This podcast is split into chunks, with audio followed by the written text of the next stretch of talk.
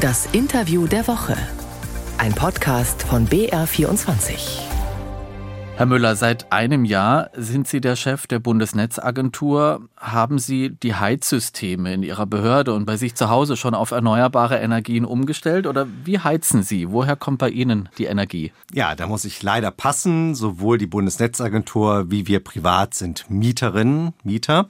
Insofern teilen wir das Schicksal von Millionen Menschen in Deutschland. Man zahlt natürlich die gestiegenen Heizkosten. Man kann aber selber nicht ganz unmittelbar etwas verbessern, was Effizienz, was Erneuerbare angeht.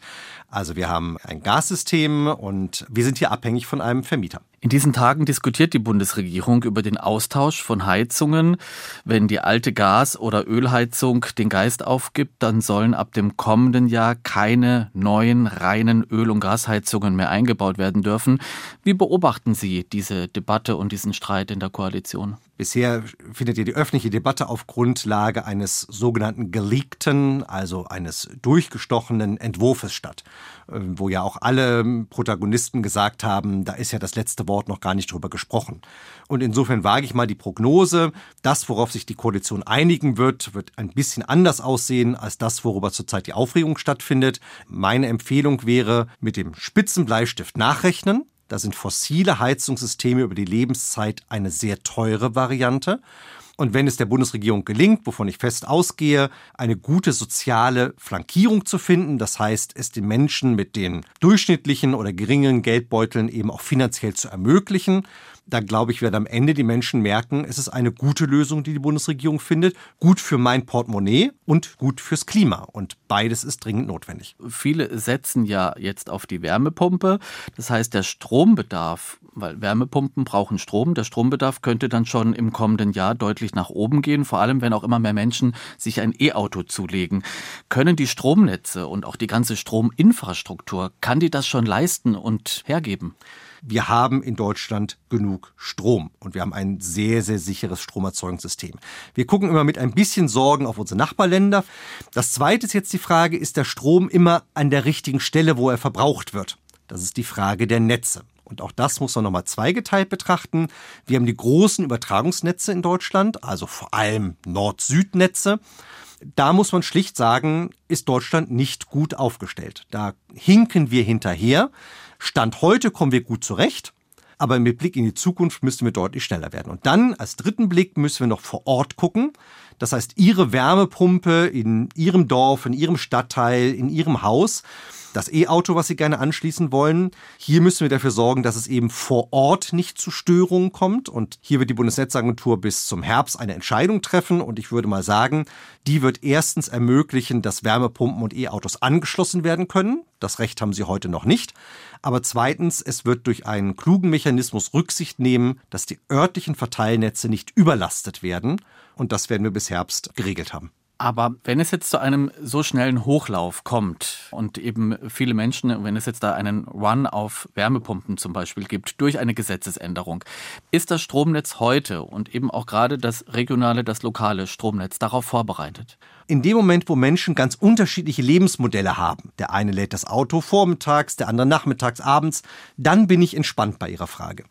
Wenn natürlich ganz viele Menschen klassisch von 8 bis 17 Uhr arbeiten, dann fahren sie nach Hause und um 18 Uhr stöpseln alle auf einmal ihr Auto an, weil sie dann alle um 19.30 Uhr zum Kegelabend, zum Skatabend, wo auch immer hinfahren wollen. Dann können wir tatsächlich Probleme haben. Das ist tatsächlich eine Situation, wo wir noch kein digitales Netz haben, wo wir Netzengpässe haben können und wo jetzt der Vorschlag der Bundesnetzagentur sagt, jeder hat das Recht, eine Wallbox zu haben, also ein Auto aufzuladen, aber womöglich, wenn nachgewiesen ist, dass es diese Netzüberlastung geben könnte, dann gibt es ein Recht des Verteilnetzbetreibers zu dimmen. Also das, was man vielleicht von einer Wohnzimmerlampe kennt, also die mögliche Leistung etwas zu reduzieren. Das heißt, Ihr Auto wird trotzdem aufgeladen, aber wir haben jetzt mal veranschlagt, dann können Sie vielleicht 50 Kilometer fahren.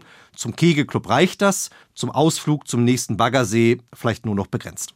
Und darum ist man gut beraten, jetzt schon heute diese Netze vorausschauend auszubauen. Das sehen wir teilweise auch, noch nicht überall, aber das geht voran die Energiebranche, die Betreiber sagen uns, sie wollen die Netze ausbauen, aber die Genehmigung, die Verfahren dauern nach wie vor viel zu lange. Stimmt das? Also erstmal die Klage ist total legitim. Und drei Dinge kann man tun, um das zu ändern. Ich finde immer, muss sich an der eigenen Nase zuerst anfassen. Die Bundesnetzagentur kann ihre Genehmigungsverfahren digitalisieren, beschleunigen, unsere Konsultationsverfahren digital durchführen und wir können jede Erleichterung des Gesetzgebers umsetzen in eine Beschleunigung. Das ist nämlich der zweite Punkt, sowohl im Osterpaket im letzten Jahr wie jetzt ziemlich frisch Anfang diesen Jahres mit der Umsetzung europäischen Rechtes hat der Deutsche Bundestag gesagt, ihr müsst weniger prüfen. Ihr könnt Bestandsdaten Umwelt- und Naturschutzrecht nutzen. Also ihr müsst nicht nochmal neue Daten erheben.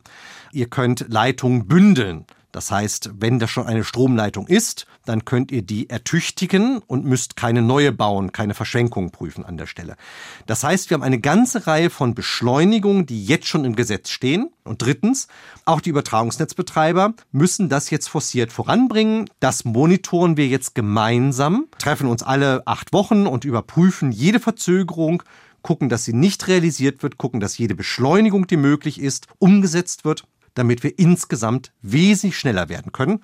Ja, in der Vergangenheit war das nicht gut, aber die Voraussetzungen sind jetzt schon geschaffen, dass wir schneller werden können. Viele Vorschläge, viele Ankündigungen, aber wann wird es dann endlich schneller? Wann trägt das Früchte? Heute. Das sind alles beschlossene Gesetze, die jetzt schon gültig sind. Also die Voraussetzungen sind alle geschaffen. Trotzdem, es ist natürlich wie ein Tanker. Selbst wenn Sie die Richtungsänderung eingeleitet haben, braucht die Masse des Tankers immer noch etwas, bis sichtbar ist, dass der Kurs ein neuer ist. Aber ich gehe davon aus, wir werden schon in diesem und im nächsten Jahr schnellere Baubeginne sehen. Nun werden wir in Zukunft mehr Strom brauchen für E-Autos, Wärmepumpen etc. Wir wissen ja, Angebot und Nachfrage bestimmen den Preis. Wenn die Nachfrage in Zukunft stark ansteigen wird, wie wird sich das auf den Preis auswirken? Wird der Strompreis dann auch steigen? Erstmal können wir festhalten, erneuerbare Energien sind inzwischen, was eine Wahnsinnsleistung ist, praktisch unschlagbar günstig. Also das heißt, wenn die Solaranlage, die Biomasseanlage einmal errichtet ist, ist das, was wir dann an laufenden Kosten haben, das, was Deutschland auch wirklich wettbewerbsfähig machen kann. Bei fossilen Energien gibt es eben die Brennstoffkosten, es gibt die CO2-Bepreisung, die oben drauf kommt, also die gewollt eine Anreizlenkung ist, dass eben Strom aus Kohle, aus Gas bewusst teurer werden wird. Das wissen auch alle. Und dann kommen für ihren Strompreis eben die Netzkosten dazu. Und das, was jetzt schon absehbar ist, und die Diskussion wird in den nächsten Wochen auch nochmal intensiver, weil wir werden jetzt auch die Pläne für das Stromnetz für ein klimaneutrales Deutschland, also in die 40er Jahre hineinsehen. Diese Netzausbaukosten sind schon heftig. Und insofern wird es nicht alleine darum gehen, wie wir Strom erzeugen, sondern wie wir ihn auch viel günstiger von A nach B bringen. Und das wird uns überhaupt nur dann gelingen, wenn es diese Netze gibt. Und die Beschleunigung dieser Planung steht gerade ganz vorne an. Das, was Sie jetzt erklärt haben, was bedeutet das für mich als Verbraucher und für den Strompreis? Wird es teurer? Das kommt darauf an, ob es uns gelingt, die erneuerbaren Energien so massiv auszubauen, wie wir das gerade diskutiert haben. Das wird ihren Strompreis senken. Wenn es gleichzeitig so sein wird, dass wir im Netzausbau nicht schnell genug vorankommen, das heißt, wenn wir Probleme haben, den Strom von A nach B zu bringen, dann haben wir die sogenannten Redispatch-Kosten. Das sind die Kosten für den Ausgleich des Netzes das wird den Strompreis nach oben treiben. Und insofern gibt es hier gegenläufige Tendenzen. Unsere Aufgabe als Bundesnetzagentur wird es sein, alles dafür zu tun, dass Strom, erneuerbarer Strom, so günstig wie irgendwie möglich bei den Menschen und bei der Industrie ankommt.